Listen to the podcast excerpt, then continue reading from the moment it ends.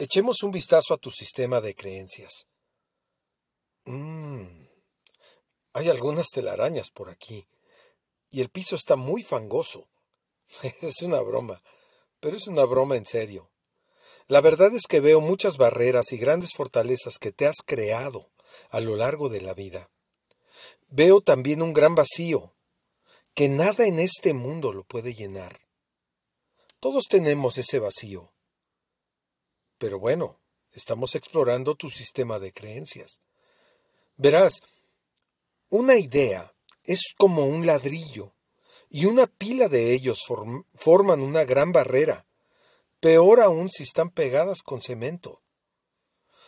Tú has formado grandes paredes con ideas que te impiden ver la verdad.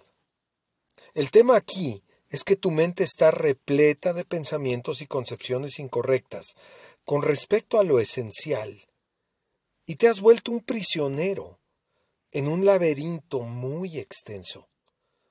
Nunca saldrías de allí si no fueras liberado. Pero figurativamente hablando, se te dará un mazo, un marro o un martillo gigante, como lo quieras ver, para derribar las paredes. Será tu iniciativa de clamar por salvación la que te ayude a ser oído por el Todopoderoso. Solo tienes que tener el valor de reconocer tu situación.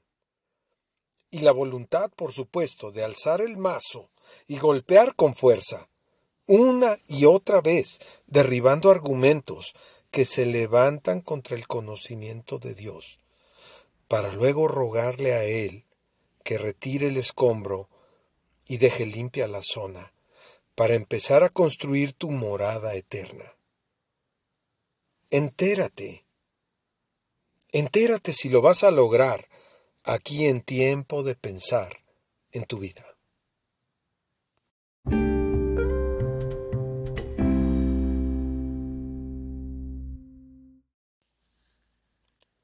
Resulta que es muy desesperante estar en un laberinto, y pocas personas logran descifrarlo para salir de allí. Estoy tratando de hacer una comparación que me parece muy válida entre la palabra de Dios y la vida de las personas que ellos mismos se han formado barreras para ver a Dios, para ver la verdad eterna. Estas barreras les impiden pensar con claridad acerca de la vida eterna, de la vida que sigue después de esta vida. Y esto les lleva a incredulidad.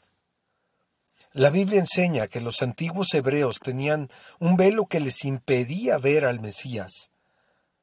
Este Mesías precioso que Dios les envió.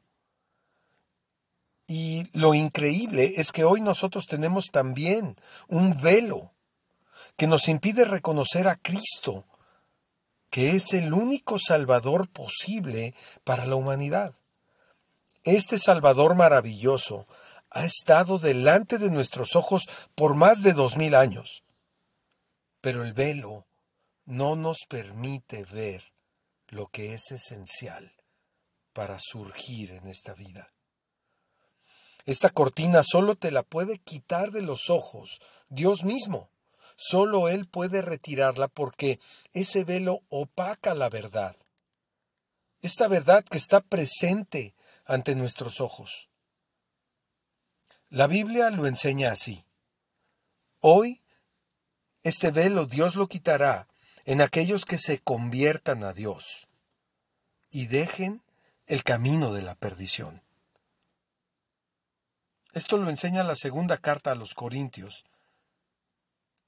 en el capítulo 3. Dice así, pero el entendimiento de ellos se embotó, porque hasta el día de hoy cuando leen el antiguo pacto, les queda el mismo velo no descubierto, el cual por Cristo es quitado. Y aún hasta el día de hoy, cuando se lee la ley de Dios escrita por Moisés, el velo está puesto sobre el corazón de ellos. Pero cuando se conviertan al Señor, el velo se quitará.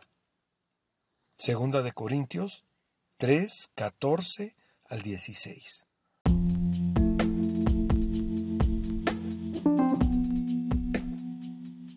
¿Te das cuenta que esta porción bíblica habla de los hebreos antiguos, pero hoy pareciera que habla de ti y de mí? Y es que Dios pensó en todo, y lo que dijo para los antiguos lo dice hoy, para los que tengan oídos para oír. Puedes transferir este escrito a la actualidad diciendo algo como esto. Hoy, cuando oímos el Nuevo Testamento, donde se anuncia a Jesús como Salvador, nos queda el mismo velo no descubierto, pero este velo se quitará cuando me convierta al Señor. Y Jesús mismo me quitará el velo.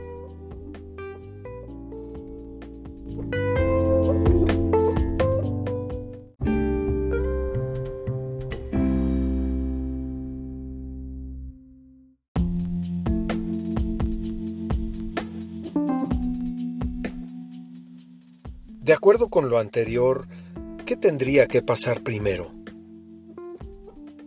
Si te ha llegado la revelación por parte de Dios, tendrías que entender que lo primero es que te conviertas al Señor.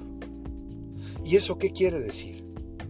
Quiere decir que necesitas arrepentirte de la vida como la estás viviendo, fornicando, adulterando, mintiendo, criticando, robando y andando en rebeldía, teniendo ídolos, tal vez hasta drogándote, y quién sabe qué más. Y peor aún, que haciendo todo eso todavía te creas una buena persona. Así me creía yo, me creía una buena persona, pero estaba hundido en el pecado. Así como pasó conmigo, tienes que hacer un alto total es una señal de alto en el camino. Tienes por un momento que detener tu vertiginosa marcha hacia la perdición. Yo ya lo hice, pero no creas que porque soy algo especial, sino porque escuché el llamado de Dios al arrepentimiento y me rendí ante su majestad. Soy exactamente igual que tú. Pero por eso porque ya pasé por ahí, me atrevo a invitarte a detener tu marcha y poner el freno de mano. Yo seguí el mismo camino en el que tú vas. Sin embargo, sé que por la misericordia de Dios oí el llamado alguna vez. Y cuando el Señor vio mi situación, y mi deseo de salir de la inmundicia me rescató de una pérdida inminente. Esa misma forma de vida que yo mismo busqué me tenía hundido. Dime si esa no es misericordia. Dime si este no es un Dios que nos ama aún sin merecerlo. Hoy Jesús te está dando a ti un martillo enorme para que derribes todas las paredes de tu laberinto, para que rompas las barreras y los argumentos que se levantan contra el conocimiento de Dios. De ti depende romper con esta vida de inmundicia. De ti depende, por una sola vez en tu vida, dejar tanto pecado que ofende a Dios y postrarte a rogar por su misericordia y su perdón, que es maravilloso. Que para eso murió Cristo en esa cruz y resucitó para que le honres como Salvador. Y déjame decirte que solo Jesucristo es el único que llenará tu vacío. Por lo menos date la oportunidad de escuchar lo que el Espíritu Santo de Dios te dice hoy. Ese llamado solo tú puedes escucharlo. Hoy es tiempo de pensar en tu vida. Por favor, escucha. Escucha la voz de Dios y busca de Él mientras puedes encontrarlo. Solo Cristo salva.